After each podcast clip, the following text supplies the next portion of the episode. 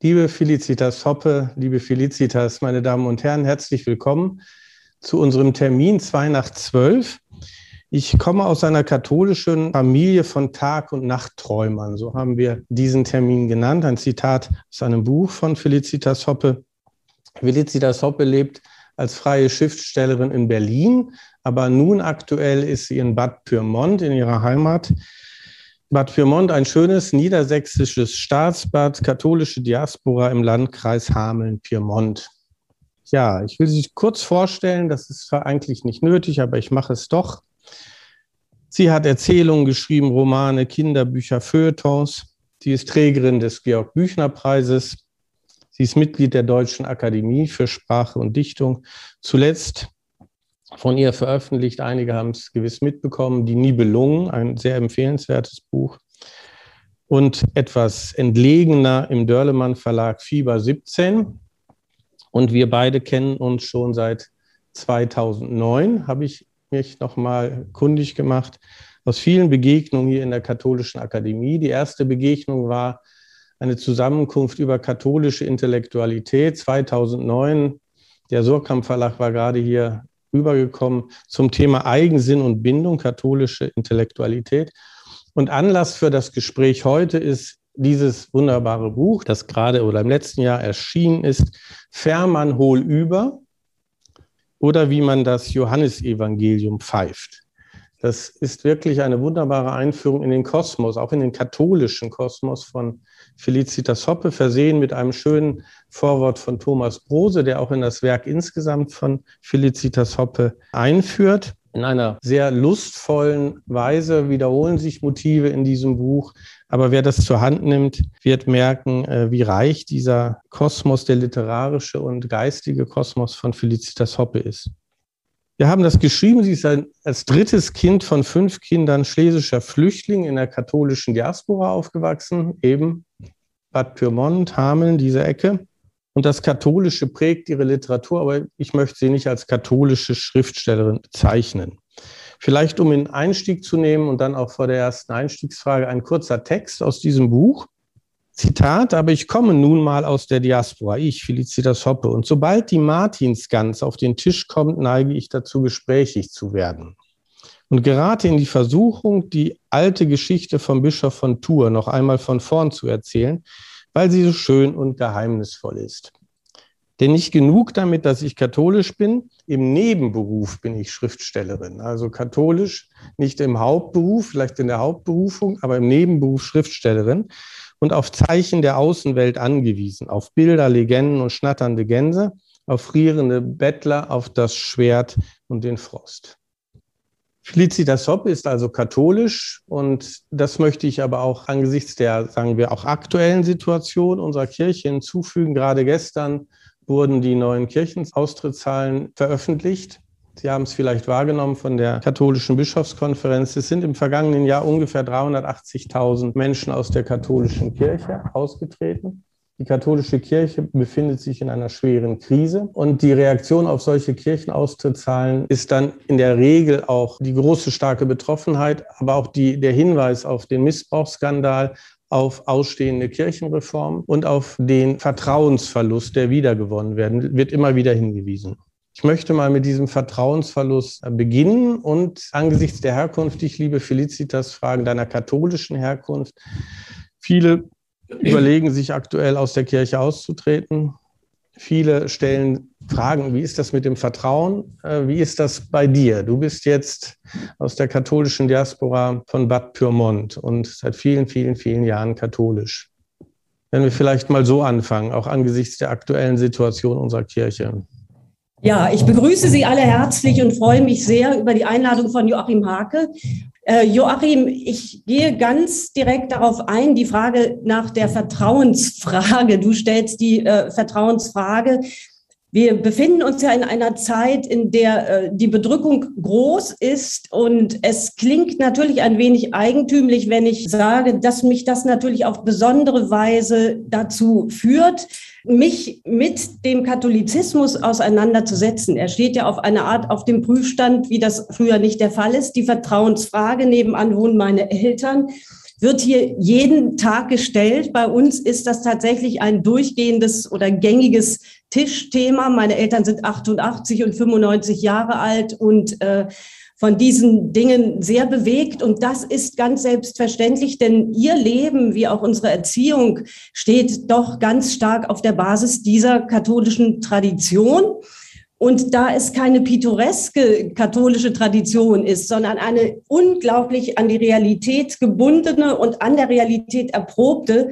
Meine Eltern sind schlesische Flüchtlinge. Äh, sie haben in der Diaspora den Katholizismus als Möglichkeit gesellschaftlicher Anbindung gesehen Sie waren immer sehr stark ökumenisch gesonnen. Das heißt, die Realität ist die Messlatte, ja. Nicht die Frage, ob schöne Traditionen verschwinden oder ob wir nicht in eine schöne, geschmückte Kirche gehen, sondern ähm, wie kann ich mit einem Glauben leben und auch mit einer Religion, dem Katholizismus, der sich der Gestalt in Misskredit gebracht hat. Ich muss sagen, dass für mich das eine Art von Prüfung und Erhellung ist, weil ich mich natürlich jetzt gesteigert mit diesen meinen eigenen Grundlagen befasse und auch meine Literatur natürlich nochmal daraufhin befrage und sage, was ernährt mich und was ernährt mich vielleicht nicht mehr. Ein Kirchenaustritt, um das jetzt anzuschließen, äh, kommt für mich trotzdem nicht in Frage. Es gibt von dir Texte, wo du auf die, die, auch den freien Umgang mit den Bildern in der Familie umgehst, in der, in der Frühphase oder deiner biografischen Frühphase, wo zu Hause, da kommt, fällt dieser wunderbare, der fahrlässige Umgang mit den Bildern, also mit den Bildern der Tradition, der fahrlässige und katholische Umgang. Du hast Eltern gehabt, die offensichtlich sehr dich sozusagen fast von einer Biblia Pauperum oder von den Bildern und Geschichten des Neuen und Alten Testamentes oder des Ersten Testamentes. Also damit hast du Umgang gehabt in deiner Kindheit und äh, irgendwie da diese Erfahrung gemacht, irgendwie hängen Bilder und Wörter auf eine ganz verrückte Weise zusammen. Da fallen dann Worte wie Verwandlung, wie irgendwie auch so eine Geburtsstunde deiner, deiner Berufung als Schriftstellerin, äh, die Bilder und die, die Wörter, wie die zueinander finden, ineinander übergehen. Und das ist ganz und gar durchtränkt von, von jüdischer und christlicher Tradition. Ja, ich komme doch jetzt nochmal, ich komme darauf zurück, aber ich möchte nochmal auf die Vertrauensfrage zurückkommen die Vertrauensfrage und die Art und Weise, wie wir im Moment über Kirche und natürlich auch den Katholizismus sprechen, ist eine sehr eng geführte. Es ist aus gut erklärbaren Gründen eine stark gesellschaftlich äh, orientierte und eine politisierte.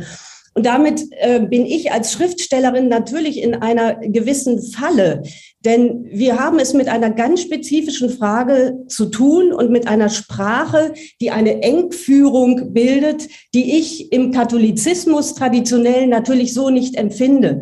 Das bedeutet, mein Aufgewachsensein mit dem Fundus an Worten, an Geschichten und an Bildern, die du eben erwähnt hast, ist von einer Offenheit, von einem Reichtum, es ist, hat nichts mit Orthodoxie zu tun, sondern äh, es ist ein Raum. So war er in meiner Kindheit und so ist er heute, der in einer ständigen Bewegung sich befindet, eine große Beweglichkeit hat, in dem nichts festgeschrieben ist und der sich deshalb natürlich politisch nicht diskutieren lässt. Es ist ein anderer Empfindungsraum und über diesen Empfindungsraum unter den gegebenen Umständen zu sprechen, ist extrem schwierig, weil er natürlich in Misskredit gerät. Also wir beginnen die ganzen Geschichten eng zu führen. Sie beginnen mhm. sie in eine Konkretion zu tun. Wir deuten sie psychologisch aus in meiner Kindheit und Jugend oder meiner kirchlichen Sozialisation gab es natürlich diese psychologischen Ausdeutungen nicht, sondern die Geschichten öffneten einen unendlichen Freiheitsraum. Ja, eine große Fabulierlust hatte damit zu tun. Hm, bei uns wurden ja genauso Märchen vorgelesen, wie die Bibel vorgelesen wurde. Ich will jetzt nicht sagen, dass das alles dasselbe war, aber es gab dort keine klassischen Zuordnungen, ja, und keine Lehrmeinungen. Und deshalb ist für mich der Katholizismus natürlich mit diesem unendlichen Raum der Fülle verbunden. Und das ist natürlich etwas, was in die Literatur eingeht und das ist eine Verbindung, derer wir ja im Moment verlustig gehen und das ist schmerzhaft, aber das ist eine Realität, mit der man sich natürlich konfrontiert und als Schriftstellerin auf spezifische Weise. Ich, ich erinnere mich daran an, an, an, an Klaus Mertes, hat ja im Kontext auch von Missbrauchsaufarbeitung und Fragen, wie gehen wir damit um, immer wieder darauf hingewiesen, Vertrauen, wenn die Kirche sagt, sie will Vertrauen zurückgewinnen, dann führt das zu einem Narzissmus der Engführung. Also, dass man etwas direkt erreichen will. Und dann hat man dieses, was du ansprichst, dieses politische Engführung. Wir haben auch die anderen Engführungen, lehramtliche Engführung. Und wenn ich das jetzt richtig verstanden habe, was du gerade gesagt hast, es geht jetzt mal um diese andere katholische Fülle, die, wenn wir uns ihr sozusagen etwas offenherziger zuwenden und eben nicht kirchenpolitisch oder lehramtlich theologisch verkürzt reden, möglicherweise Sprachgewinne haben oder möglicherweise Dinge wahrnehmen, die wir sonst eben nicht wahrnehmen und die wir jetzt in dieser Situation unserer Kirche auch, ich sage es mal etwas scharf, wirklich nötig haben. Wir müssen also mehr von dieser inneren Fülle haben, um auch gesprächsfähig zu bleiben. Also naja, wir, haben, wir, haben, ja eine lange Gesprächsgeschichte, aber ich will da noch mal, habe heute Morgen noch mal drüber nachgedacht. Und mir ist ein, ein Punkt, da haben wir auch schon häufig drüber geredet, und zwar der Anachronismus, in dem wir stecken, wenn wir miteinander reden. Also wir sind, wenn wir miteinander reden, haben wir verschiedenste Geschichten. Wir haben nicht nur politische Positionen und so weiter. Und das hast du in einem Aufsatzband Felicitas Abenteuer, was ist das? Göttingen 2010.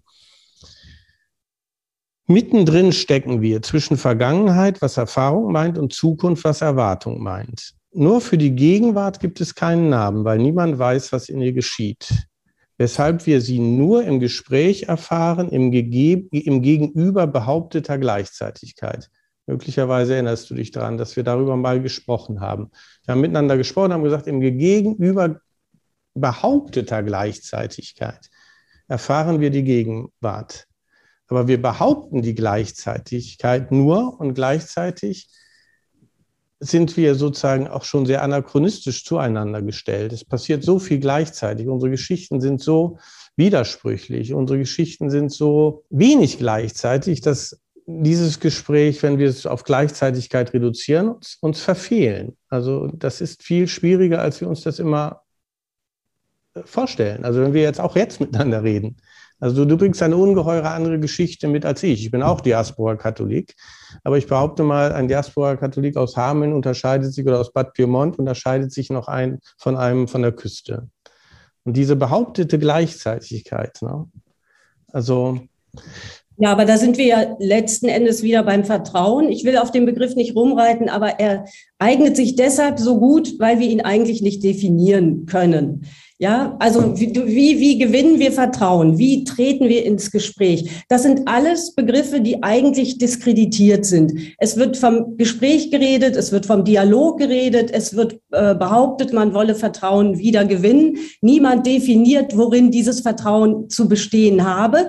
Dahinter steht ja der Gedanke, man möchte die Institution irgendwie wieder glaubwürdig machen. Da sind wir jetzt bei einem anderen schönen Wort, Glaubwürdigkeit. Oder was ist der Glaube? Das heißt, wir operieren in Begriffen, die sich nicht definieren lassen und die hier sozusagen strukturell und institutionell verwendet werden. Und um auf den Anachronismus zurückzukommen, ich glaube, wir klemmen, da du von der Gegenwart sprichst und die, einer gleichzeitigen, wir klemmen im Grunde in dieser Gegenwart auf sehr fruchtlose Weise. Ja, genau, das wäre der Punkt. Nicht? Und wenn ich jetzt beginne zu erzählen oder mir traue, einen Kosmos aufzurufen, der versunken scheint, der nicht mehr vermittelbar scheint, dann will ich damit nicht irgendetwas bedecken, was in der Gegenwart geschieht, sondern ich will einen Raum nach hinten öffnen und mit der Öffnung nach hinten den Raum nach vorne öffnen. Es geht ja letzten Endes nicht um Entschuldung, nicht um äh, irgendwelche Ausreden. Es geht auch nicht darum, dass man äh, geschäftsmäßig etwas wieder erwerben kann, sondern es geht um die Erkenntnis dieser unglaublichen Schwäche und dieses Unglücks, aber in einer Öffnung, die mhm. mich atmen mhm. lässt und die ähm, sich auch wirklich erlaubt, äh, verschiedene Dinge auszuprobieren und die von dieser Hybris der simplen Problembewältigung wegkommt. Das Naive ist ja wirklich der Glaube, dass wir die Dinge alle sozusagen reparieren könnten. Mhm. Und wir agieren aus einer ständigen Angst. Und wenn wir Geschichten erzählen oder uns die Zeit nehmen oder ich mir überhaupt das, den Luxus gestatte, Geschichten zu erzählen, dann spiele ich bestimmte Modelle der Problembewältigung durch. Aber ich tue das natürlich mit anderen Mitteln als ein Politiker, ein Journalist. Ja, ja oder eine Kirchenperson, die realiter natürlich unter einem anderen Druck steht als ich. Ja, genau. Und das Aber ist das ja ist ja der große Vorteil an ja, genau. Beruf. Nicht? Ich kann aus einem Fundus schöpfen, ich kann äh, Geschichten erzählen. Die Kirchengeschichte ist ja voll von, ich sage jetzt mal, Schauergeschichten. Äh, die erzähle ich weder zur Belustigung noch, ja. weil ich sie pittoresk finde, sondern weil sie dermaßen nah am wirklichen Leben sind und letztlich auch an unserer Gegenwart, die wir unendlich schrumpfen, indem wir sie auf Problematiken reduzieren. Ja, wobei, ja? ja, wobei natürlich kirchenpolitische Rede hat ihren Sinn, theologische Rede hat ihren Sinn spirituelle Rede hat ihren Sinn, aber sie hat ihren spezifischen Korridor. Und, und worauf es jetzt ankommt, und darum reden wir auch miteinander, worin liegt jetzt eigentlich das Geheimnis von Felicitas Hoppe und ihrer Art, katholisch zu sein, mit Blick auf Religion, mit Blick auf das Schreiben und so weiter und so fort. Also ich habe ein bisschen in deinem Werk gefischt, also weil wir haben ja auch die, dieses schöne Wort katholische Familie von Tag- und Nachtträumern. Äh, also wie ist das mit Träumen von Kirche, Träumen und so weiter, also das Weite. Aber ein Zitat habe ich bei dir nochmal gefunden, und zwar aus deinem wunderbaren Hoppe-Buch von 2012. Hoppes Werk speist sich nicht aus Träumen, sondern aus der Realität uneingelöster Versprechen und verlorener Wetten. Es pendelt zwischen geträumter Verheißung und erlebter Enttäuschung. Also das ist eine Figur, die immer wieder bei dir vorkommt. Und jetzt das mal angewendet auf, auf die Rede jetzt übers Katholische. Ich sage es nochmal, speist sich nicht aus Träumen einfach hin, so, hm? sondern aus der Realität uneingelöster Versprechen und verlorener Wetten. Es pendelt zwischen geträumter Verheißung und erlebter Enttäuschung. Also ich fände es schön, wir könnten auch mal mehr über Träume von Kirche reden als immer darüber, also was jetzt alles umzuändern ist und umzubauen und so. Aber das ist jetzt eine andere Sache. Das hat seine Berechtigung. Aber jetzt nochmal über diese Doppelung oder diese Spannungsfiguren.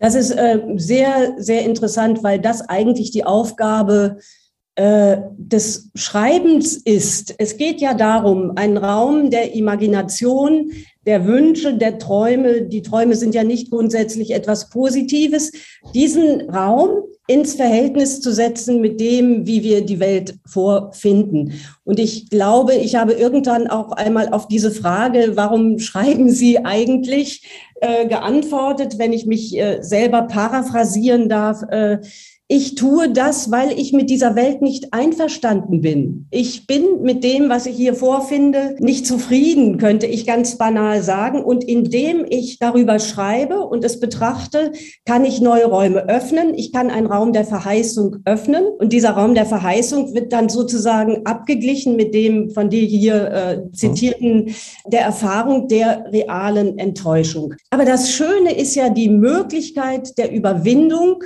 durch die Erzählung. Erzählung. Also das heißt, ich bleibe nicht an dem Punkt stehen dessen, was ich erlebe und erfahre, sondern ich gehe darüber hinaus und ich verwandle die Dinge. Und Umwandlung und Verwandlung sind natürlich Motive, die für mein literarisches Schaffen sehr, sehr wichtig sind.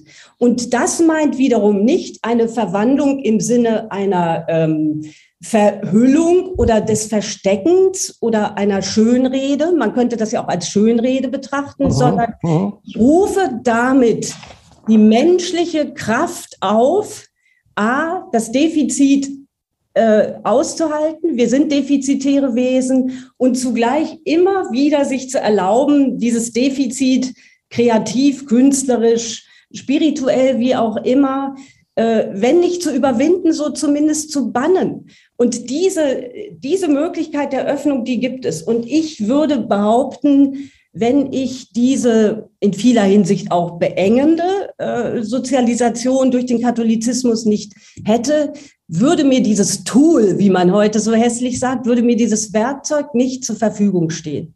Und das ist natürlich etwas, äh, wofür ich dankbar bin. Das habe ich mir natürlich auch nicht ausgesucht. Es wurde mir gewissermaßen aufgedrängt, ja, und jetzt stehe ich da und das ist natürlich das, was du vorhin gesagt hast, nicht die Bilder, die ganze Kunst, die wir ja auch in den Kirchen sehen, die ganze Kirchengeschichte ist voll von den Versuchen der Überwindung, der Verhüllung, der Überhöhung, der Verschönerung. Aber dieser äh, Impuls, dies zu tun, überhaupt Kunst zu schaffen und Kirchenbauten beweisen dies, ist ja nur ein Hinweis auf die Schwäche des Menschen. Also das heißt, wir möchten über das hinaus, was wir ganz rau gesagt sozusagen sind. Und das ist etwas, das auch nicht ganz leicht auszuhalten ist, denn wir wissen, wir werden die Seligkeit hienieden nicht erreichen und wir sind darum an diese Mittel umso mehr gebunden. Das ist meine Überzeugung. Die Kunst ist mehr als die Summe verzweifelten Begehrens, sondern es ist ihre Formwerdung, die gleichzeitig Klarheit erzeugt und Verwirrung Trost und, und neue Spielräume und damit eben auch vielleicht etwas, was wir heute besonders nötig haben, ohne dass man es verzwecken kann. Das ohne dass man es verzwecken kann und es ist nicht kunst, religiös, bildungsbürgerlich, hochnäsig oder so, sondern die Kunst selber greift an bei diesen Wünschen und Begehren und auch was andere Dinge äh, betrifft, also unsere Endlichkeit, gibt dem eine Form und setzt wieder neue Kräfte frei. Es muss natürlich, also da du die Kunstreligion oder diese Möglichkeit äh, oder auch diese Gefahr, würde ich fast sagen, erwähnst, in dem Moment, wo eine Verselbstständigung stattfindet und es keine Rückbindung mehr gibt, da funktioniert das nicht mehr. Das wäre wie eine Liturgie, die um ihrer selbst willen mhm. besteht. Ja, also ein Ritual, was sich entleert und wir müssen diese Dinge ja immer wieder füllen. Das heißt, es muss miteinander korrespondieren. Und da sieht man ja, in welche Falle wir geraten sind. Dasselbe Problem haben wir ja in theologischen Debatten und in politischen Debatten. Also, dass wir eine Art Position der Verteidigung haben, die dann immer mit einem Ab sich abschotten und abschließen zu tun hat. Ne? Sprich, das machen die Römer, die anderen machen es dann so. Und in einer Kunst, die sich nur noch auf diese Ästhetik äh, sozusagen kapriziert und sagt, na toll, ich benutze christliche Motive oder das, das ist etwas, was in meinem Werk überhaupt nicht der Fall ist. Da gibt es immer wieder die Rückbindung und eine Überprüfung am Konkretum. Man benutzt diese Dinge nicht einfach, weil sie schön sind, sondern weil diese Schönheit fruchtbar ist. Und man muss sie natürlich immer wieder mhm. fruchtbar machen. Das ist äh, sehr anstrengend. Hier bleiben wir mal bei katholischen Vorgaben. Ähm, das Buch äh, Fährmann Hohl über, ne? Christophorus ist voller Heiliger und zwar männlicher wie weiblicher. Weiblicher natürlich ähm, äh, Jeanne d'Arc und so, aber eben auch männlicher. Christophorus, das letzte Kapitel ist Christophorus, dann die beiden Martins, Martin Luther, dann Martin von Tours. Du schreibst an einer Stelle sehr deutlich, das ist nicht einfach nur ein Stoff, den man bewältigt bildungsmäßig, sondern du bist im steten, sagen wir mal, katholisch-kulturellen, geistlichen Streit mit diesen Heiligen. Was genau heißt das? Also du hast mir gestern noch erzählt im Vorgespräch, jeden Tag lest ihr die Tagesheiligen bei euch zu Hause. Das ist ziemlich ungewöhnlich. Äh, ja, das ist in der Tat ungewöhnlich. Und ähm, meine Eltern, was ich persönlich nicht tue, meine Eltern lesen ja jeden Tag die, äh, die biblischen Stellen und dann sind in dem Heftchen, wo die ausgewiesen sind, dann eben die Tagesheiligen vermerkt. Und dann gibt es hier ein sehr dickes, sehr schweres Buch und da stößt man auf einen unglaublichen Kosmos. Es gibt ja jeden Tag ziemlich viele Heilige. Die meisten davon kennt man nicht und man ist da mit einer Fülle von Lebensgeschichten konfrontiert und staunt einfach darüber, was da im Angebot ist, hätte ich jetzt fast äh, geschäftsmäßig gesagt. Hm, aber ich möchte etwas Allgemeines sagen zu diesen Heiligen, warum mich das so beschäftigt und warum ich mich damit befasse. Das ist für mich äh, ein Ausweis großer Menschlichkeit. Diese Vorstellung, ganz allein im Verkehr mit meinem Gott zu sein, das hat mich immer ja irgendwie bedrückt. Das ist eine Form von Überforderung. Und das Schöne an diesem Kosmos der Heiligen, unter denen es ja sehr viele gepeinigte äh, Wesen gibt, ist, dass sie im Grunde genommen eine Individualisierung ermöglichen. Es ist ja für jeden einer dabei. Ja, das sind äh, Identifikationspotenziale, die groß sind. Und was mir daran gefällt, wir haben es ja mit einer Art von Olymp eigentlich zu tun. Es ist ja eine Erinnerung an die äh, heidnische Götterwelt, an eine Vielfalt, was ich im Übrigen an dieser katholischen Religion geradezu genial finde, dass wir diese Fülle von Vermittlerfiguren haben, denen wir Zuständigkeiten zuweisen, die uns Dinge abnehmen können, an die wir uns wenden können, mit denen wir ins Gespräch treten können und die im günstigsten Fall für Sprache für uns einlegen. Und dieser Kosmos speist sich wiederum so sehr aus dem wirklichen Leben. Das ist nichts Kitschiges. Das ist natürlich der Verkitschung unterworfen. Aber wenn wir in Medias Res gehen und uns die Geschichten anschauen, werden wir sehen, dass es deshalb so gut funktioniert, weil sie unsere Nöte und Probleme natürlich teilen. Und es gibt natürlich einige, die besonders interessant sind. Also als Kind war ich sehr fasziniert davon, dass die heilige Felicitas äh, ihr Martyrium ja in der Zirkusarena äh, erleidet. Das äh, ist ja nicht besonders verlockend, aber natürlich haben diese Geschichten immer auch noch ihren eigenen Zauber. Fällt dir irgendeine Heilige, ein Heiliger ein, den wir jetzt anrufen sollten in der Situation der Kirche? Wo alle immer glauben, sie seien auf der richtigen Seite? Ich habe mir irgendwie notiert in der Vorbereitung, Heilige sind mittlerweile für mich jene, die verhindern, dass wir uns ständig zu sehr auf der rechten Seite wähnen. Also ich glaube, wir brauchen ein bisschen mehr, mehr Nachdenklichkeit und wir wissen immer, auf welcher Seite wir im politischen, kirchenpolitischen stehen sollen. Also das geht mir langsam auf die Nerven, zunehmend. Jetzt, jetzt auch in der Vorbereitung auf unser Gespräch, habe ich mir irgendwann notiert, also sind heilige Bezugspunkte dafür, dass man sich, dass man der Gefahr nicht zu sehr unterliegt. Also man muss ja Position beziehen, aber nicht zu sehr unterliegt und auch nicht zu vereinfachend, wenn es denn um die richtige Art des Miteinanderredens geht. Und das ist ja nun das Wichtigste, was wir in dieser Situation machen müssen, also über all unsere Unterschiede hinweg, auch in der Weltkirche. Also welcher Heilige, welcher Heilige würde dir einfallen und äh, würdest du dem zustimmen, dass man das lernen kann von Heiligen? Also ich glaube, man kann von Heiligen äh, sehr unterschiedliche Dinge lernen. Vor allen Dingen kann man von ihnen auch lernen, wie man es vielleicht besser nicht machen sollte. Ähm, ja, also es gibt welche, die Vorbildcharakter haben. Ich finde, es gibt auch eine Menge Heilige, von denen man denkt, na ja, das ist jetzt nicht der richtige Weg. Ja, da ist viel Fanatismus drin, da ist Übereifer drin, da ist ein Missionszwang drin. Die sind ja alle Abbilder der jeweiligen Zeit, in der sie gelebt haben. Und man kann wohl sagen, 90 Prozent dieser Menschen hätte man lieber nicht persönlich gekannt. Am einfachsten ist natürlich der Verkehr mit den Heiligen, die man historisch nicht mehr rückbinden kann die die Kirche ja interessanterweise deshalb auch diskreditiert hat. Die sind ja in der Heiligen Liga abgestiegen. Mhm. Also mein Lieblingsheiliger Christophorus ist ja, ist ja eigentlich ein No-Go. Ja, der ist historisch nicht nachweisbar. Der gehört in den Bereich der Legende. Äh, und man sucht dann doch eher nach diesen heiligen Figuren vielleicht, die äh, uns klare Handlungsanleitungen geben können.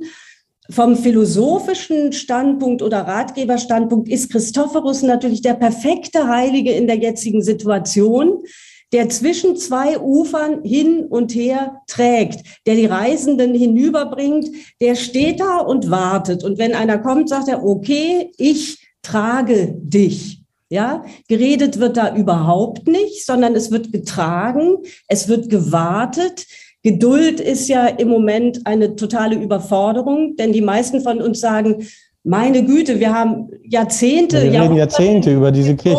Und jetzt ja. kommt noch jemand und sagt, wir sollen uns weiter gedulden und wir sollen gesprächsbereit bleiben. Aber tatsächlich haben wir natürlich überhaupt keine andere Wahl. Denn äh, es ist kompliziert und es wird keine einfachen Lösungen geben.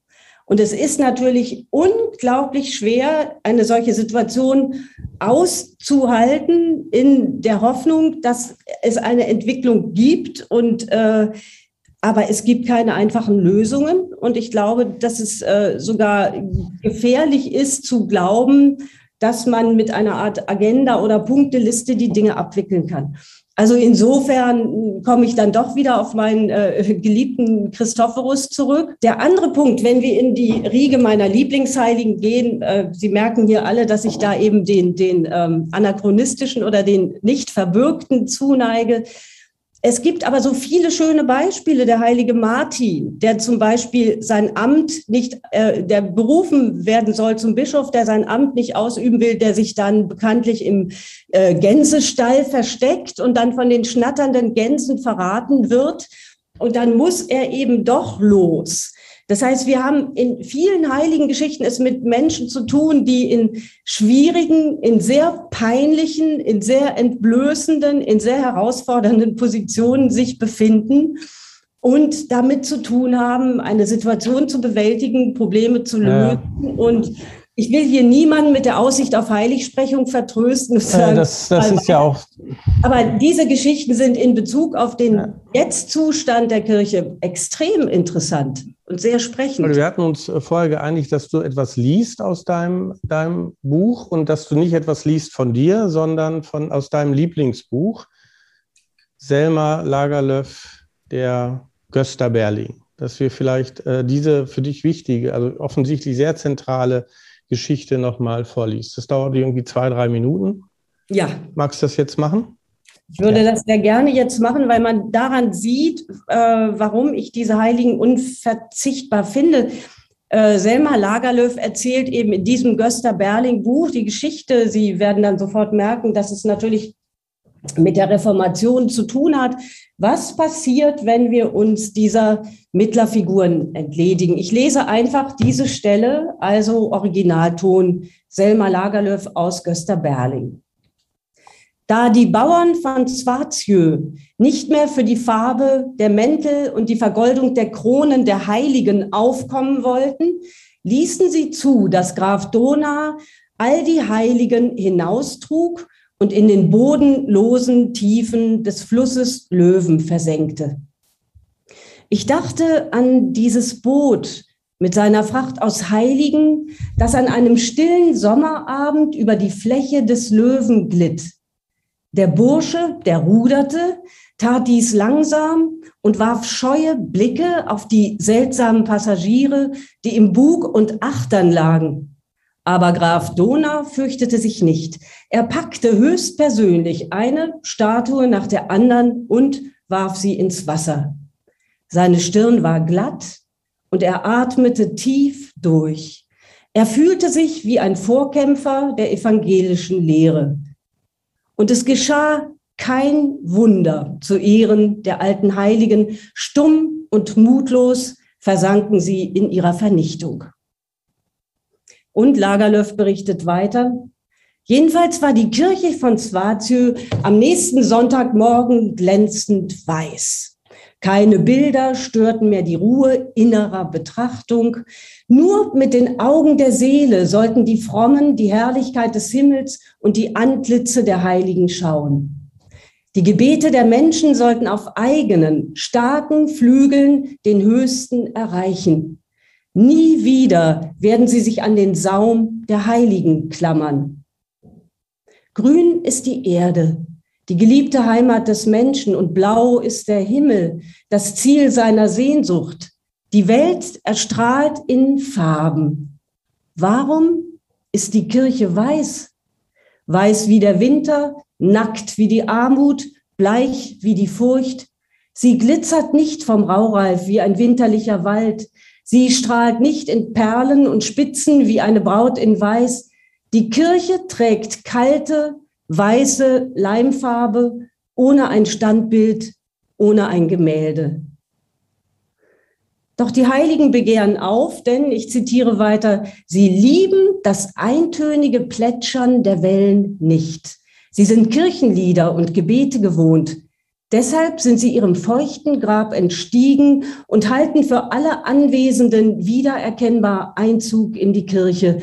Dort geht Olaf der Heilige mit der Krone um den Hut und Erik der Heilige mit den Goldblumen auf dem Gewand und der graue St. Georg und St. Christophorus. Ja, jetzt könnte man natürlich gleich sagen, das ist wirklich typisch katholisch.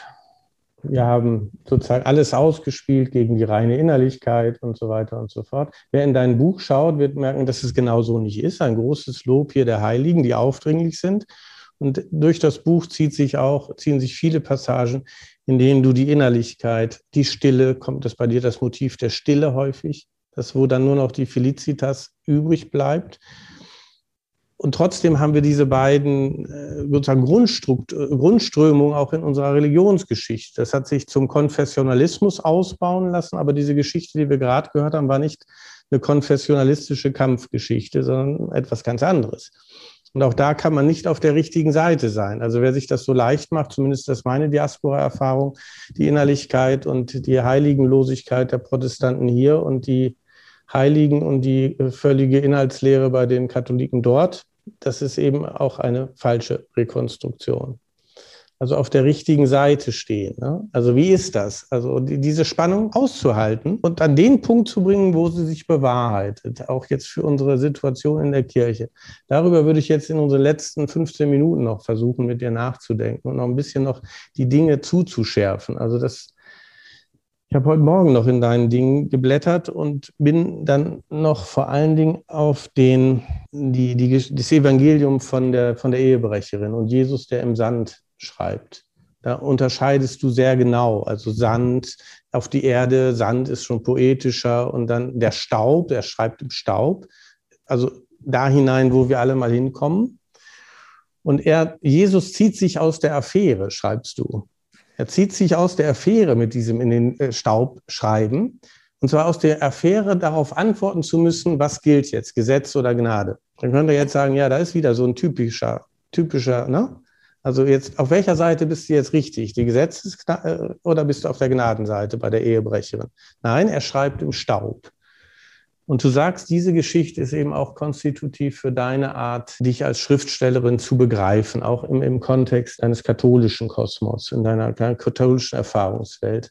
Könntest du das nochmal so vor dem, was wir jetzt schon versucht haben zu erarbeiten, nochmal mit Blick auf das Evangelium der Ehebrecherin nochmal. Also du hast jetzt äh, sehr viele Dinge äh, auf einmal Klar. ins Spiel gebracht. Und wir haben auch nur eine Stunde Zeit. Ja, ich, ich versuche noch, versuch noch auf das zurückzukommen, was der, der, der Ausgangspunkt war, nämlich dieses, ah, ein Punkt ist ja der. Das ist ein Satz, der mich ja unglaublich irritiert, auf der richtigen Seite stehen. Ja. Der noch erweitert ja gerne gesagt wird, ich bin froh, dass ich auf der richtigen Seite der Geschichte war. Oder ich möchte. Ja, jetzt zum Beispiel in all den Diskussionen um Russland sind alle immer auf der richtigen Seite. Sozusagen nicht. Ich möchte dann aber sicher sein, dass ich auf der richtigen Seite. Es gibt natürlich keine richtige Seite der Geschichte und es gibt keine richtige und keine falsche Seite in diesem Sinne. Und das ist nicht eine Pilatus-Haltung, von der ich hier spreche, sondern das ist schon auch eine Frage der intelligenten Weltwahrnehmung, ja, zu sagen, wie verhalten sich die Dinge eigentlich.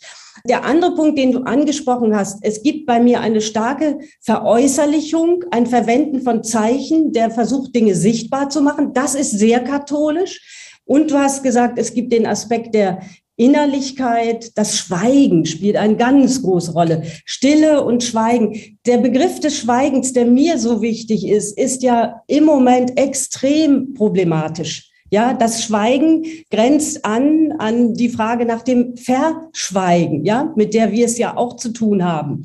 Es gibt einen Unterschied zwischen einem Geheimnis, an das ich nicht herankomme, und einer fahrlässigen Geheimhaltung. Da sehen wir wieder, wie diffizil das in der Sprache ist. Und um auf die Gegensätze zu kommen, da will ich noch mal ganz pragmatisch sagen, da ist die Diaspora vermutlich für mich ein Vorteil gewesen, denn in, aufwachsend in der Diaspora, jedenfalls in der Kirche, in der ich meine Hamelner Kindheit verbracht habe, da kommt man nicht auf pittoreske Gedanken. Ja, in dieser Kirche stand keine einzige Heiligenfigur.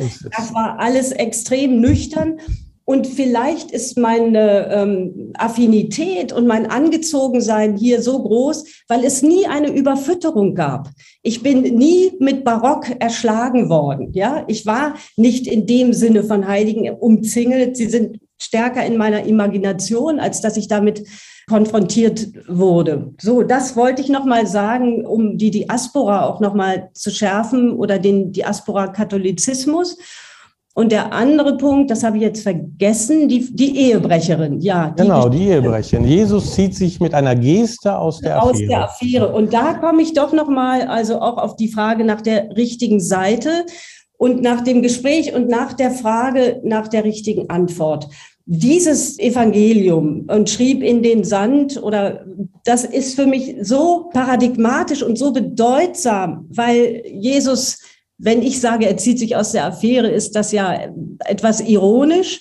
Aber Jesus tut hier etwas, was er permanent tut, nämlich er gibt sozusagen den Auftrag für die Antwort ab. Er gibt sie an die Frager zurück. Okay, ihr, ihr habt etwas aufgebracht, bitte geht damit um, entscheidet, dann dreht er sich um, zieht sich aus der Affäre und äh, hinterher sind alle weg und er sagt, ähm, Frau, was ist? Und sagt, wenn sie dich nicht richten, will ich dich auch nicht richten. Man könnte jetzt sagen, er macht sich die Sache leicht, aber im Grunde ist dies ja die einzige Möglichkeit, der einzige Weg, der der gangbare ist. Und so funktioniert auch mein Erzählen. Es ist ein, ein Durchspielen von Möglichkeiten und nicht ein Lösungsangebot, sondern die Lösung muss aus der Situation, aus der Praxis, aus der Diskussion dann gefunden werden und sich entwickeln. Und das ist ja unsere Not. Wir sehnen uns doch alle so unendlich nach einfachen Antworten. Wir wüssten so gerne, wie es richtig geht. Du hast den Begriff der Gnade angesprochen. Ja, wenn ich richte, lasse ich keine Gnade walten, dann gibt es keine Barmherzigkeit. Das sind alles Dinge, die wir schmerzhaft diskutieren müssen und die wir ja auch diskutieren. Aber ähm, ich denke, im Schreiben, im Erzählen ist es sogar eine, jetzt hätte ich mich fast äh, überhoben und gesagt, eine geradezu heilige Pflicht, diese Differenzierungen beizubehalten und sehr, sehr genau hinzuschauen. Und da kann man, ehrlich gesagt, von Jesus ziemlich viel lernen, wenn man das denn wollte. Du schreibst da an einer Stelle, ich habe jetzt leider die genaue nicht mehr auch mit Blick auf diese Ehebrecherin. Das Publikum, auch das hat Tradition, zieht den Richter jederzeit dem Lehrer vor. Ja, natürlich. Also auch da die, die Idee zu sagen, Jesus der Lehrer, der in Gesten lehrt und die Frage zurückspielt und eigentlich sein, denen, die ihm nachfolgen worden, signalisiert, bitteschön, steht nicht auf der richtigen Seite. Damit ist das Problem nicht gelöst. Das ist ja. Oder damit seid ihr auch nicht in der Nachfolge. Und, ich und meine, wenn ich jetzt mal vom, vom äh, den kirchlichen Schwierigkeiten weggehe zu einer ganz simplen ähm, ähm, Kommunikationsfrage, die mir als, als Schriftstellerin ja andauernd begegnet, dass jemand sagt, was wollen Sie mir denn damit sagen? Oder was haben Sie denn damit gemeint? Ja, also dahinter ist ja die Auffassung, dass die Geschichte, der Text, die Erzählung sozusagen eine ganz spezifische Botschaft habe und dass die sich da rausfiltern lässt und dass ich im günstigsten Fall sogar mit einer Form von Handlungsanweisung dann nach Hause gehen kann und sagen kann, ach, das ist toll. Die Frau Hoppe will mir jetzt sagen, die Heiligen sind gar nicht äh, so schlecht. Und wenn ich ja, jetzt ja. meinen Ring verloren habe, dann bitte ich den Heiligen so und so. Und genau das ist der Punkt, dass man ja lernen muss, das auszuhalten. Und so lese ich, so schreibe ich und so lebe ich und so denke ich, dass ich nicht weiß, wie es richtig geht. Und ich meine, Jesus, auch das berühmte Schweigen von Jesus gegenüber äh, Pilatus, der dann sagt, was ist Wahrheit? und diese ganzen Dinge und äh, er lässt ihn ja praktisch im Regen stehen. Das fühlt sich nicht sehr gut an. Es geht ja auch für Jesus nicht gut mhm. aus, aber dieses im Regen äh, stehen zu bleiben und sozusagen auf sich selber zurückgeworfen zu werden, das ist sehr sehr grausam und das ist sehr sehr schwierig, aber ich sehe keine Alternative. Ich fordere dich jetzt zum Schluss nochmal, auch wieder so ein Fetzen, den ich hier habe, weil ich noch einen Punkt noch genauer fassen will, du schreibst an einer Stelle, wir sind nie auf der richtigen Seite und wir identifizieren immer die Trennung falsch. Traum und Realität falsch getrennt, Kind, Erwachsener falsch getrennt. Und dann sagst du den Satz, die oder schreibst den Satz, die entscheidende Trennung aber ist die zwischen dem, dem wir unsere Stimme geben und dem, wofür uns in der Nacherzählung die Worte fehlen. Was ist das für eine Position, wenn uns in der Nacherzählung die Worte fehlen? Wir geben die Stimme irgendeiner Sache. Also das heißt die Trennung. Also wir müssen irgendwo auch an einen Punkt kommen, wo es irgendwie eine nicht, nicht richtige oder falsche Seite geht, aber du unterscheidest schon zwischen einer Situation, dem wir die Stimme geben und wo uns die Worte der Nacherzählung fehlen. Also diese Erfahrung, jetzt versuche ich mal zu rekonstruieren, die Erfahrung zu machen, mir fehlen die Worte der Nacherzählung für etwas. Das würde ein Index sein dafür, dass ich mich dass ich mich der Sache oder dieser Seite nicht äh, sozusagen gewachsen fühle oder ihr nicht gerecht werde und damit irgendwie doch auch was lernen kann von dem, ob ich auf der richtigen oder falschen Seite stehe. Denn irgendwie wird es das ja geben. Also wir wollen ja hier nicht den postmodernen Anything Goes äh, irgendwie, sondern die Herausforderung zwischen richtiger und guter Seite, die bleibt ja bestehen, zwischen wahr und falsch und so. Aber was meinst du oder wie fühlt sich das an, wenn einem für die Nacherzählung die Worte fehlen? Du bist eine große Nacherzählerin. Du hast viele Erzählungen nacherzählt und das hast du ja nicht von ungefähr gemacht. Was eigentlich hat das für einen Bewahrheitungscharakter, Dinge nachzuerzählen und was heißt das, dass ich das nicht kann? Also, äh, um auf dieses mögliche Anything Goes zurückzukommen, da, äh, äh da kann ich nur äh, sozusagen bestätigen, was du sagst. Darum kann es nicht gehen. Es ist ja im Gegenteil anders. Die Tatsache, dass ich nicht weiß, wie ich es wirklich richtig erzählen kann, spricht ja nur für die Genauigkeit, für die Not und für die Sehnsucht danach, der Sache wirklich auf den Grund zu gehen. Und gerecht zu werden. Ja. Stoße ich permanent an Grenzen ich muss, und das ist auch richtig, dass uns bleibt nichts anderes übrig, wir müssen vereinfachen. Wir müssen natürlich Positionen beziehen. Das tue ich ständig. Das tue ich auch, wenn ich erzähle. Und ich würde sagen, dass Jesus, um nochmal auf dieses Evangelium zurückzukommen, natürlich eine ganz klare Position bezieht. Man muss sie aber erkennen können. Sie besteht aber nicht in einem Statement, ja, das, äh, sondern sie besteht in einem Prozess, und diese, diese, diese Prozesshaftigkeit, die so unendlich mühsam ist, ich erzähle etwas und merke, es stimmt ja immer noch nicht. Es reicht gar nicht an das heran, was ich eigentlich sagen möchte. Aber es geht mir nicht um ein Entweder-Oder, sondern um ein sowohl als auch. Das heißt, ich tue es, ich werde es weiter tun, obwohl ich weiß, dass es mir nicht gelingt. So entsteht Kunst und so funktioniert aus meiner Sicht, wobei das Wort funktionieren falsch ist, weil es hässlich ist. Das ist eine Glaubensdimension. Das ist eine religiöse Dimension. Das ist die Vorstellung eines Raumes, der größer ist als ich, in dem mir am Ende nichts anderes übrig bleibt, als manche Dinge abzugeben. Aber es ist zugleich eine Entlastung, denn ich bin nicht der liebe Gott und ich bin auch nicht der Weltenrichter. Ich bin nur, sage ich mal, eine Schriftstellerin und das ist schon größenwahnsinnig genug. Ja? Felicitas, ich breche jetzt einfach ab. Das ist schon größenwahnsinnig genug. Es war ein großes Vergnügen. Ich hoffe, die Zuschauer und Zuschauerinnen nehmen das auch so wahr. Irgendwie ist es uns beiden gelungen, weiterzukommen.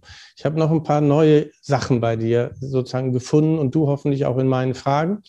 Ich meine, seit 2009 sprechen wir über die Dinge. Du kommst in die Akademie und das ist nicht ungefährlich, so einen Termin anzunehmen. Ich kann nur jedem empfehlen, sich dieses Buch Fährmann hol über zu besorgen. Da gibt es eine Einführung in den Kosmos von Felicitas Hoppe.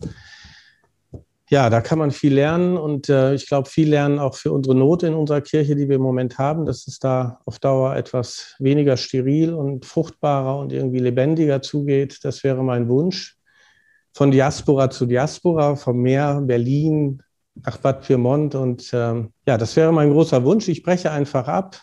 Danke dir, liebe Felicitas. Wir werden das Gespräch sicher fortsetzen und hoffe, Ihnen hat es gefallen und Sie konnten damit was anfangen und allen noch einen schönen, schönen Sommertag. Es ist ja Gott sei Dank etwas kühler. Noch einen schönen Tag und auf bald in der Akademie. Alles Gute und vielen Dank, dass ich zu Gast sein durfte.